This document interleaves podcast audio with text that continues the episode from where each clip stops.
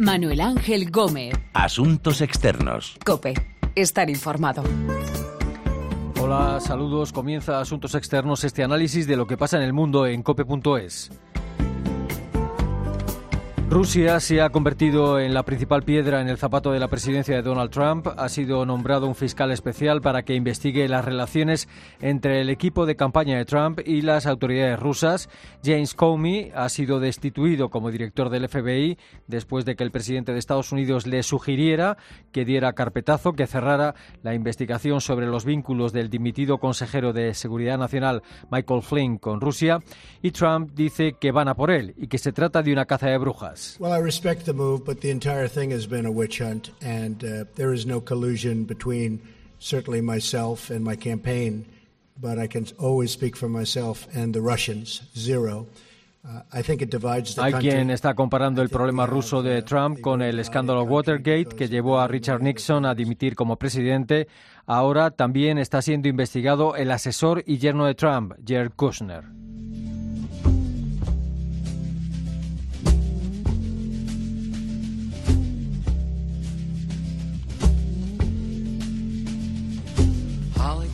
Miami, FLA.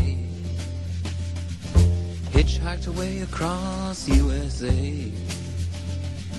Plucked her eyebrows on the way, shaved her legs, and then he was a she. She says, Hey, babe.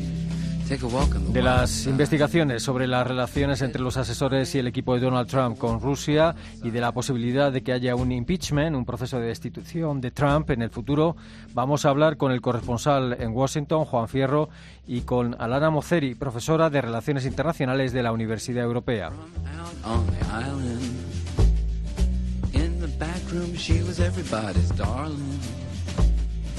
But she never lost her head. Even when she was given head, she says, Hey, babe, take a walk on the wild side. Said, Hey, babe, take a walk on the wild side. El Departamento de Justicia de Estados Unidos ha nombrado un fiscal especial para que investigue la relación entre colaboradores de Donald Trump y Rusia. Son varios los asesores de Trump que están siendo investigados, a pesar de que el presidente norteamericano dice que lo único que hay es una caza de brujas contra él y contra su gente. Washington, Juan Fierro, saludos. ¿Qué tal? Saludos desde Washington. Hola. Hasta ahora, ¿qué se sabe de la relación entre los asesores de Donald Trump y las autoridades rusas antes de la llegada del nuevo presidente norteamericano a la Casa Blanca? La verdad es que se habla mucho, pero la verdad también es que se sabe muy poco, que tenemos muy pocos datos. Lo último que se ha conocido por filtraciones de los medios de comunicación es que Jared Kushner, que es el yerno del presidente, como decías, el marido de Ivanka Trump, intentó montar un canal secreto de comunicaciones entre el presidente electo, el todavía, cuando era presidente electo Trump, y el Kremlin. El FBI está eh, más que interesado, está muy interesado en esos movimientos y en todos los contactos que Kushner habría mantenido con representantes rusos, especialmente con el embajador ruso aquí en Washington, con Sergei Kislyak, eh, antes de la elección de Trump y durante todo el proceso de transmisión de poderes. Hay otra figura clave en los contactos previos a la toma de posesión de Trump, eh, que es el que por tan poco unas, unas, pocas semanas fue el consejero de Seguridad Nacional, el general Flynn. Flynn, hay que recordar, fue cesado por mentir al vicepresidente Pence sobre esos eh, contactos, sobre esas conversaciones con el embajador ruso en Washington. Hay otros eh, protagonistas en toda esta historia, una historia, me temo, que hablaremos muchísimas veces y durante mucho tiempo. Como te digo, hay otros protagonistas cuyos nombres seguro que se van a ir haciendo más eh, conocidos con el eh, paso del, tiempo, como por ejemplo el nombre de Michael Cohen, que es uno de los abogados de Donald Trump, Paul Manafort, que fue el jefe de campaña de Trump, Carter Page, eh, que es el asesor, fue asesor de política exterior del candidato Trump, y, cómo no, también el, nombre del actual fiscal general y ex senador Jeff Sessions, que ha tenido que inhibirse de todo el proceso de esta investigación precisamente por sus contactos con los rusos, contactos que no declaró cuando fue interrogado por el Senado eh, antes eh, de hacerse cargo de la Fiscalía General en los Estados Unidos. Eh, ¿Qué supone el nombramiento de un fiscal especial? ¿Cuál es el perfil y la trayectoria de Robert Mueller? La verdad es que es un paso muy importante. El fiscal especial tiene mucho poder en los Estados Unidos, no tiene límite de tiempo para realizar sus pesquisas que pueden concluir ante una presentación ante un gran jurado si está convencido de que su investigado, en este caso el presidente de los Estados Unidos, vulneró la ley. Y además Robert Mueller es una persona con un gran prestigio aquí en Washington. Llegó a la dirección, recordemos, a la dirección del FBI apenas una semana antes de los atentados del 11 de septiembre del año 2001. Fue director del FBI durante los ocho años de la presidencia del gobierno de Bush y luego cuando Obama llegó al poder le prolongó dos años más su mandato, algo que es eh, realmente raro porque los, eh, directores del FBI eh, tienen, digamos, un contrato, son nombrados por un periodo de diez años y raramente se les prolonga ese contrato, se le prolonga esa, estancia en el cargo y Barack Obama le prolongó dos años más. Fue el primer director del FBI con, Barack Obama. Nadie duda de la honestidad y menos de la profesionalidad de Mueller. El Departamento de Justicia, además, eh, tenía que escoger a una persona como Mueller, una persona con, un notable prestigio, con una notable profesionalidad, porque si no los demócratas se le hubieran echado encima. Si hubieran nombrado a alguien realmente vinculado con el Partido Republicano, a un congresista, a un senador con vínculos con el Partido Republicano o a una persona en el ámbito del Partido Republicano, seguramente los demócratas no lo hubieran aceptado y habrían puesto siempre en, tela de juicio eh, los resultados de esa posible investigación. Eh, hasta ahora, eh, ¿qué ha dicho Donald Trump de, todo este asunto? ¿Niega los contactos con los rusos o los justifica? Como tú decías, Trump dice que todo esto es una caza de brujas, que todo esto no es más que el reflejo del mal perder de los demócratas en las elecciones presidenciales y que en ningún momento él, Donald Trump, ha colaborado con los rusos para inclinar la balanza en las pasadas elecciones presidenciales. Pero Trump dice que él solo pone la mano en el fuego por su persona, que del resto de la campaña no habla. Ahí deja un interrogante, ahí deja un espacio abierto al presidente Trump. Él dice que está absolutamente convencido, como te decía, que esto es una caza de brujas, pone la mano en el fuego por su persona, pero luego no sé si esto lo deja abierto por si nos encontramos alguna sorpresa a lo largo de la investigación. Muchos índices eh, apuntan que quizás sí que podamos encontrar algunas empresas. Lo cierto es que eh, algunas sorpresas. Lo cierto es que tweet tras tweet el presidente arremete contra aquellos que le llevan la contraria. En este caso insiste en la caza de brujas una eh, y otra vez. Y bueno, como decías al, inicio, cesa al director del FBI, a James eh, Comey, porque no quiso parar la investigación sobre el general Flynn. Mm. Al final va a cooperar el ex consejero de Seguridad Nacional Michael Flynn eh, con las investigaciones y, se ha citado o se va a citar para alguna comparecencia a, a quien acabas de mencionar, al destituido director del FBI, a James Comey. Bueno, la verdad es que Flynn desde un principio se ha mostrado muy remiso a declarar. Dice sus abogados que se acoge a la quinta enmienda para no declarar ante las comisiones del Senado y de la Cámara de Representantes que investigan estas interferencias rusas en las elecciones se niega a acudir al Capitolio, aunque ha sido citado por las comisiones de ambas eh, cámaras. Dice que no va si no le dan inmunidad. Y los miembros del Congreso y del Senado, de las comisiones de investigación, dicen que de darle inmunidad nada, que tiene, eh, tiene que presentarse para declarar. En los últimos días eh, parece que cede algo y que está dispuesto a, entregar a esas comisiones parlamentarias algunos documentos sobre sus actividades financieras, pero en ningún momento eh, dice que se va a presentar ante las comisiones. Veremos cómo reacciona ahí el, Congreso, veremos si se conforma eh, eh, con, la entrega de estos documentos y veremos también qué pasa si es llamado a declarar por el fiscal especial y también si se niega a declarar ante el fiscal especial qué medidas puede tomar el fiscal especial. Come y por otra parte está previsto que testifique ante la Comisión de Inteligencia del Senado en los próximos días y algunos medios de comunicación aquí en los Estados Unidos ya han adelantado que esta comparecencia va a ser una comparecencia muy importante porque el que fuera director del FBI va a dejar muy claro en público, porque va a ser una comparecencia pública, no va a ser una comparecencia secreta, que Donald Trump le presionó para que abandonara la investigación sobre los contactos del general Flynn con el embajador eh, de Rusia, con el embajador ruso aquí en Washington. Ahora, eh, eh, como hemos mencionado también, están investigando al yerno de Trump. ¿Cuál está siendo su papel en la Casa Blanca? Ya lo decíamos que, Kushner eh, parece una pieza clave en toda esta conexión rusa. Kushner fue clave durante la campaña electoral, manejó muchísimos hilos durante el proceso de transición y ahora mismo es uno de los colaboradores más cercanos del presidente y es uno de los principales objetivos de esa investigación. Tanto de la investigación, porque hay que decir que hay varias investigaciones en marcha, la investigación del FBI, la investigación que está poniendo en marcha el fiscal especial, como esas investigaciones paralelas del Congreso, donde hay varias, una en la Cámara de Representantes y otra en el, en el Senado. Un interés que se ha acrecentado eh, sobre eh, Kushner después eh, de que se conocieran esas noticias de que quería montar durante el periodo de transición, antes de la llegada de Trump al poder, ese canal de comunicaciones secreto entre el entonces presidente electo y el Kremlin. Trump le tiene muchísimo en cuenta a su yerno. Sus opiniones son, la verdad, muy escuchadas, sobre todo en temas de política exterior. Por ejemplo, hay que decir que es el artífice eh, fue el artífice de la primera parte del primer viaje de Donald Trump al extranjero en sus escalas en Arabia Saudí, sobre todo en Israel, y aunque ha mantenido, también hay que decirlo, un nivel bastante neutral en el tema eh, de las relaciones o del abandono de Estados Unidos del acuerdo sobre el cambio climático, del acuerdo de París. Eh, es demasiado pronto para hablar de la posibilidad de un impeachment de Trump en el futuro. ¿Qué, qué tipo de cargos podrían presentar contra él? La verdad es que los, analistas aquí en Estados Unidos dicen que todavía es muy pronto.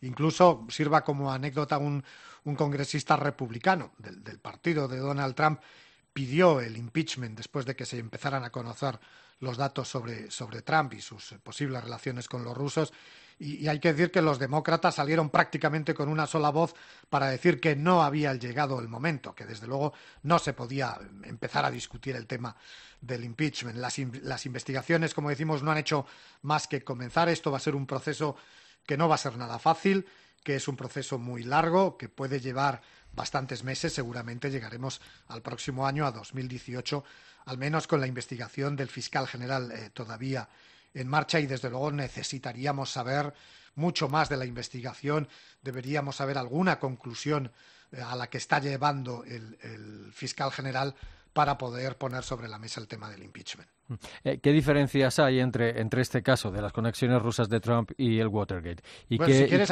sí. No, no, si quieres ahora mismo eh, hay, una similitud, que en los dos casos se nombró un fiscal especial para investigar, pero como te decía antes, en este caso, en el caso de Trump, todavía necesitamos bueno, bastante material para poder rellenar eh, todo esto. Es decir, sí que se está investigando, sí que parece que hay indicios. De hecho, los principales responsables de las agencias de inteligencia de los Estados Unidos se hartan de repetir una y otra vez que Rusia es el principal enemigo de los Estados Unidos, que Rusia intentó eh, mover esa balanza de las elecciones, interfirió sin duda en los procesos electorales, pero bueno, todavía falta muchísimo camino. Mm. Y ante todo esto, ¿cuál está siendo la actitud de los republicanos? Pues eh, Trump, que es quizás el presidente que desde que se hacen encuestas eh, es el presidente con los peores números en las encuestas en los primeros meses en la Casa Blanca, su índice de aceptación no llega en muchas de las encuestas al 40%, no tiene prácticamente apoyos, por no decir ninguno, entre los demócratas. Se está notando que está perdiendo respaldo de los independientes que les votaron, pero las encuestas también son eh, muy, eh, muy estrictas cuando nos dicen que a la hora de, elaborar una imagen del electorado republicano ahora mismo, eh, más de tres meses después de la llegada del presidente a la Casa Blanca, ese electorado sigue siendo fiel a Donald Trump. Ahora mismo eh, son cifras que rondan casi el 90%, el 87% de los que votaron a Donald Trump siguen estando con Trump. Ahí no se ven grietas, ahí no hay deserciones como puede haber entre los independientes. Eh, no hay apoyo como nunca lo ha habido en los demócratas, pero el bloque republicano, el voto republicano que llevó a Trump hasta la Casa Blanca sigue prácticamente siendo el mismo.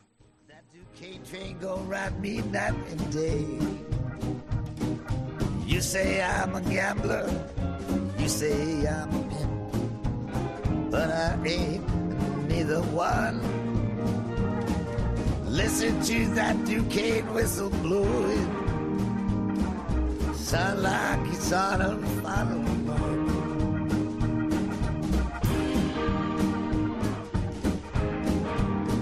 Las comparaciones de las conexiones rusas del equipo de Donald Trump con el Watergate, varios asesores del presidente de Estados Unidos están siendo investigados, ya hay un fiscal especial encargado del caso.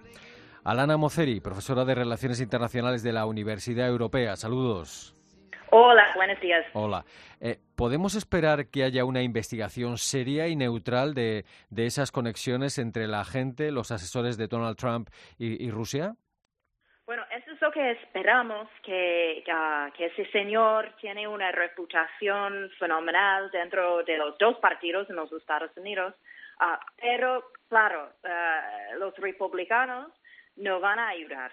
Uh, porque es su presidente y, entonces todo lo que veremos es que todo el proceso es, es bastante político y eso es lo que lo que lo hace más más difícil.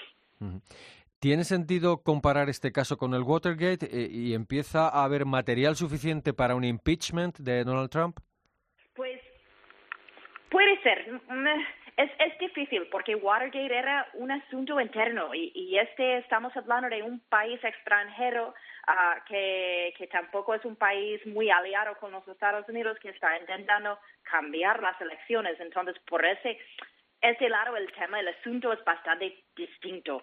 Um, y, y bueno, pero, pero es importante reconocer que, que no es el, el proceso del impeachment no es necesariamente que hay suficiente evidencia, uh, porque es, es un proceso muy político, mucho más político que legal. Uh, y, y entonces puede ser que, que, que, encuentren un montón de evidencia que, que muestra que, que, que Donald Trump ha estado ha abusado su, su poder. Uh, pero está en manos de la Cámara de Representantes a decidir si eso es, es algo que se puede, uh, se puede hacer el impeachment o no. Y, y eso es una decisión completamente política. Eh, ¿Quiénes son las figuras claves en todo este asunto? ¿Quién, ¿Quién puede aclarar o destapar cuál ha sido uh, la relación real entre los asesores de Trump y las autoridades rusas? Pues es, es una cosa que hay que investigar. Parece que está saliendo uh, Kushner, su, su yerno, como alguien que también ha tenido contactos. Uh, Michael Flynn, por supuesto, es importante. Y tenemos otros, otros asesores de, de Trump y Trump mismo, veremos. Uh, pero, pero esa es la, gran, la gran pregunta. Es, es si, si había uh, una colaboración entre su partido y y los rusos, porque es una cosa que los rusos están intentando uh, intervenir en nuestra elección, que, lo están haciendo en muchos países y los Estados Unidos lo ha hecho también en otros países. Es que no es nada nuevo que, países que tienen un interés en un, un país intenten cambiar o, influir una elección. Uh, pero la otra cosa es si, si tenemos uh, alguna colaboración entre la campaña de Trump y los rusos, eso es donde se pone muy, muy serio. ¿Qué margen va a tener el fiscal especial Robert Mueller eh, para investigar y llegar a unas conclusiones más o menos objetivas? Pues eso es, la gran pregunta, porque claro, los republicanos en Congreso no lo van a hacer fácil, aunque le respeten, es alguien muy respetado por, por los dos partidos, pero eh, claro, los, los republicanos no tienen mucho interés por lo menos por ahora, en un impeachment ni, ni nada contra su presidente. Ellos quieren aprovechar de estos momentos de mover legislación, que todavía no han podido hacerlo, ya llevamos unos meses uh, con este, esta administración y no han, no han podido realmente hacer nada en términos de, de cambiar leyes, uh, solamente órdenes ejecutivos pero el Congreso, entonces los, republicanos en Congreso están frustrados y claro que no quieren dañar sus posibilidades de, de poder tener progreso, pero puede ser que, que lo más importante también es, es la opinión pública y, y, eso sí puede influir eso. Si, si al final los, republicanos se sienten que, que, que es una una crisis existencial para ellos en 2018, que la opinión pública es tan, tan baja y tan en contra de Trump, puede ser que empiecen a ayudar uh, y, y, y, también incluso podemos ver algún impeachment, pero, pero depende mucho de eso, porque porque hay un, puede ser que hay un momento que dicen, mira, este presidente nos está haciendo más daño que ayuda, no podemos legislar, no podemos llegar a hacer nada, vamos a perder en, en 2018, pues es el momento de deshacernos de él. Pero tendría que ser muy extremo. Ya, ya eh, la opinión pública contra Trump es bastante bajo, pero uh, me temo que tendrá que ser quizás aún más para que los republicanos uh, van en contra de su propio presidente. Mm. Eh, eh, ¿Qué tendría o, qué podría haber hecho mal Donald Trump para que hubiera un impeachment? ¿De qué le tendrían que, que acusar para que, que hubiera esa posibilidad? Pues la Constitución no es muy claro sobre eso. Habla de, tenemos este high crimes or misdemeanors, que, que no es una cosa muy bien definido y realmente depende de lo que quieren eh, la Cámara de Representantes. Y eso es la cosa, es, como digo, es un proceso político y entonces lo que es uh, un crimen impeachable que decimos un abuso de poder es realmente en manos de, de la Cámara de Representantes y, y entonces um, eso es la gran pregunta. Luego lo que lo que eso no uh, se decide más en el Senado es, es, es, es en manos de los republicanos que controlan la Cámara de decidir si, si hay si hay un crimen o no, pero luego son los, los senadores que deciden si, si es realmente que merece quitarle de la Casa Blanca. Uh, y, es, es muy difícil uh, llegar a eso. Mm. ¿Algo de lo que ha salido hasta ahora o se ha conocido eh, de este caso salpica directamente al presidente de Estados Unidos? Sobre todo lo de, lo de um, despedir James Comey, que, que parece que él está intentando impedir el proceso de justicia Um, y, y, eso sí ha sido muy grave y, y, lo ha hecho de forma, bueno, realmente muy tonto porque, porque hacer eso y el día siguiente quedar con los rusos en la oficina oval y encima contarles a, a, secretos de inteligencia, bueno, pues, pues eso, eso no ha sido muy inteligente, pero pero sigue. Y, y eso, claro, que, que, que da la pinta que sí está intentando bloquear la justicia. Y eso, eso es el tipo de, de crimen que, que es muy serio, que un presidente, ah, ya verás que si, si, si hay, puede ser que, que habrá más casos de eso entre con él, porque, porque la, la verdad es que con todo lo que está haciendo, no está inspirando mucha confianza en, en, en, su, en sus habilidades de gobernar su, su viaje a Europa y el Medio Oriente nada está mostrando un presidente muy estable y, eso combinado con, con estas otras cosas, ¿sabes? Lo de bloquear la justicia, puede ser suficiente para por lo menos cambiar la opinión pública o, o es que lo que parece ahora que son los gente, la gente que le han votado son los que siguen, siguen gustándole. Y, y si al final él empieza a perder este base es cuando tendrá muchos problemas. Eh, ¿Cuál es o cuál puede ser la estrategia de Trump para defenderse? Una vez más, ¿puede ser eh, el ataque? Probablemente. Um, es curioso porque, porque si miras lo de Clinton, uh, una, una cosa que era muy importante en su impeachment es, es, que él mostró que, que, que, que estaba muy, um, ah, estoy perdiendo una palabra, um, regret, que, que él, él mostró lamentaba lo que hizo y eso eso tenía bueno mucho peso entre entre el público de los Estados Unidos. Um, Nixon no.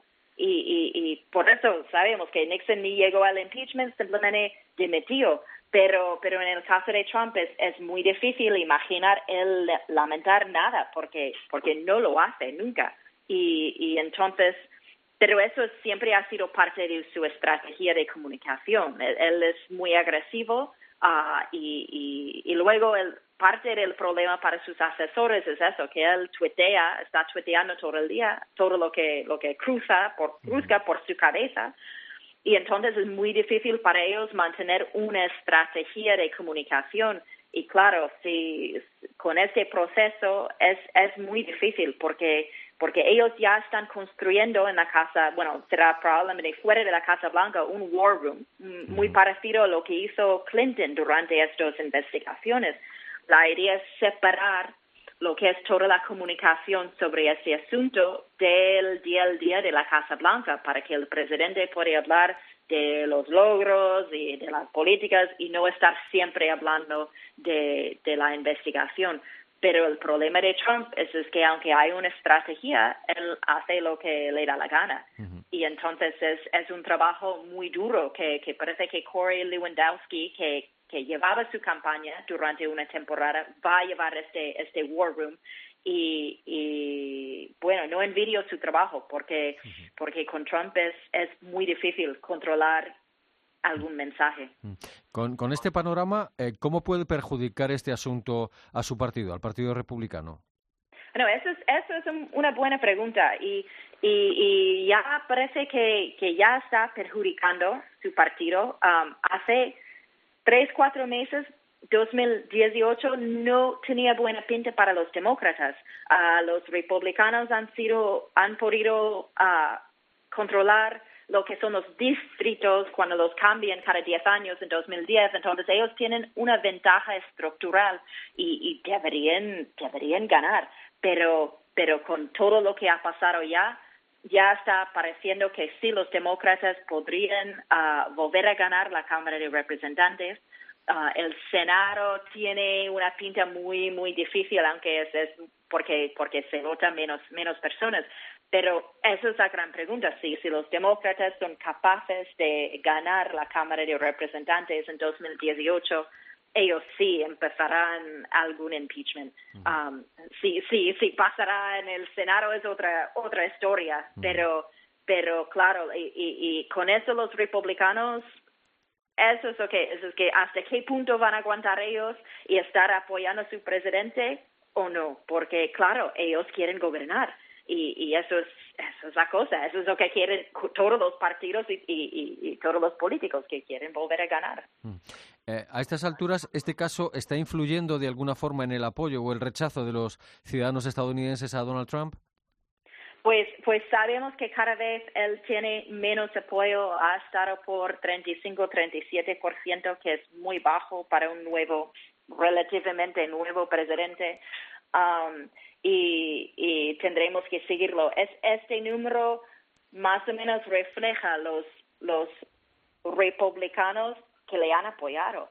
A uh, un 35% de, del electorado es, es más o menos lo que son ellos y quizás quizás los que son más partidistas que simplemente quieren quedarse con su presidente cualquier bajada significa que está bajando, está perdiendo ya los más republicanos y quizás sus propios base, su propia base de seguidores.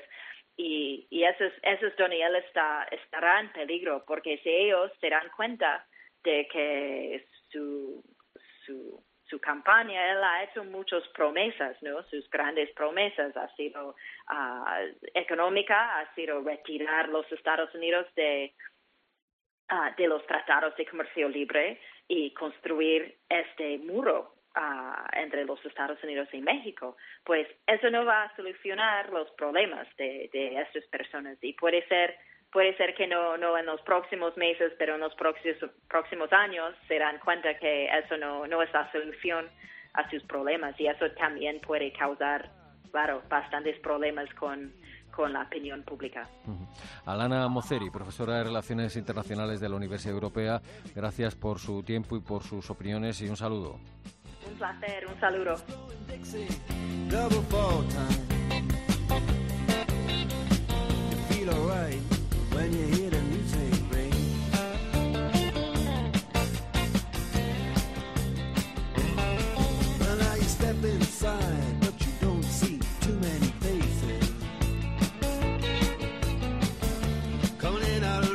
Las conexiones del equipo de Donald Trump con Rusia, la destitución del director del FBI, el nombramiento de un fiscal especial para que investigue todo este asunto y las comparaciones que se hacen con el Watergate. Hemos hablado con nuestro corresponsal en Washington y con Alana Moceri, profesora de Relaciones Internacionales de la Universidad Europea.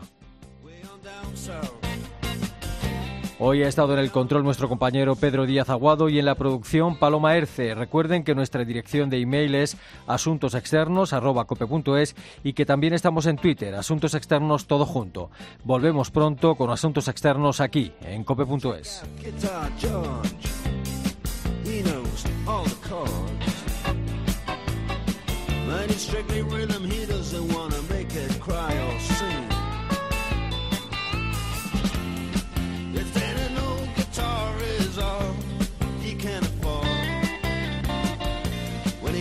under the lights.